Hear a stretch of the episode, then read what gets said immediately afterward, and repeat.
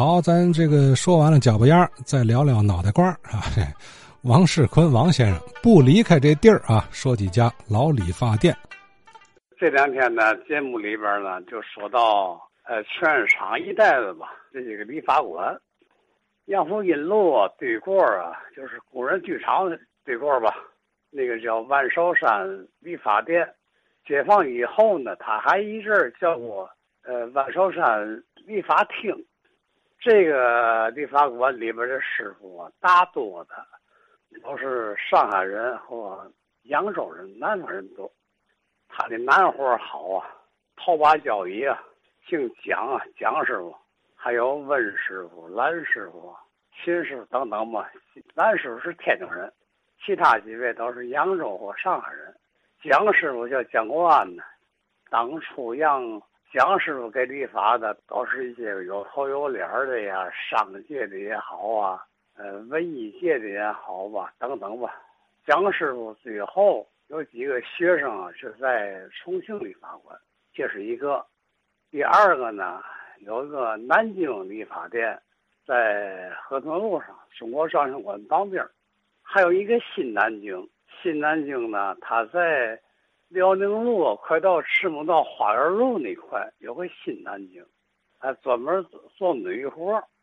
在辽宁路上呢，还有一家，就是在泰隆路这边吧，稻香村这个之间，有一个理发店叫同济理发店，也是二楼，楼上做女活，楼下做男活。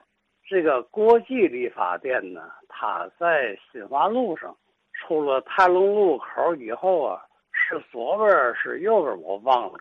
国际理发店也是以女活为主，男活差着。所以它不是那么特别火这个买卖，可是这里边有一节是嘛呢？公司合营以后，和平区成立了饮食修配服务公司，这几个理发店的工作人员可以，呃，由公司去调配。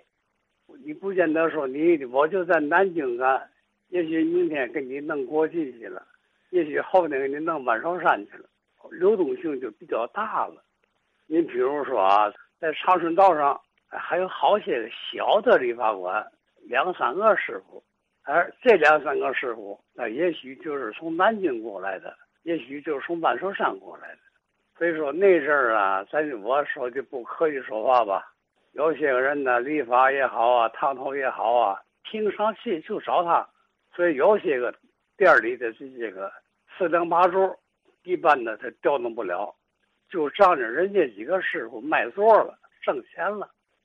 五九年到六零年以前这一段，哈密道上有一个理发馆，叫青年理发馆，一间门脸二楼三把椅子，一楼理发完事以后上二楼，二楼干嘛呢？给吹风，给火烫。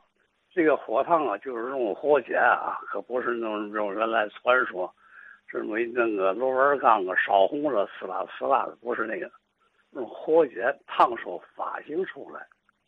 这个青年理发馆，在五八年、五九年那一段以后，他专门推，就当时社会比较流行的，什么大鬓角啊、小鬓角啊、青背啊等等吧。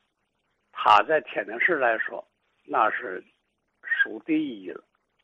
再有就是后来这天李有为先生提到的这个重庆，重庆就比较高档了。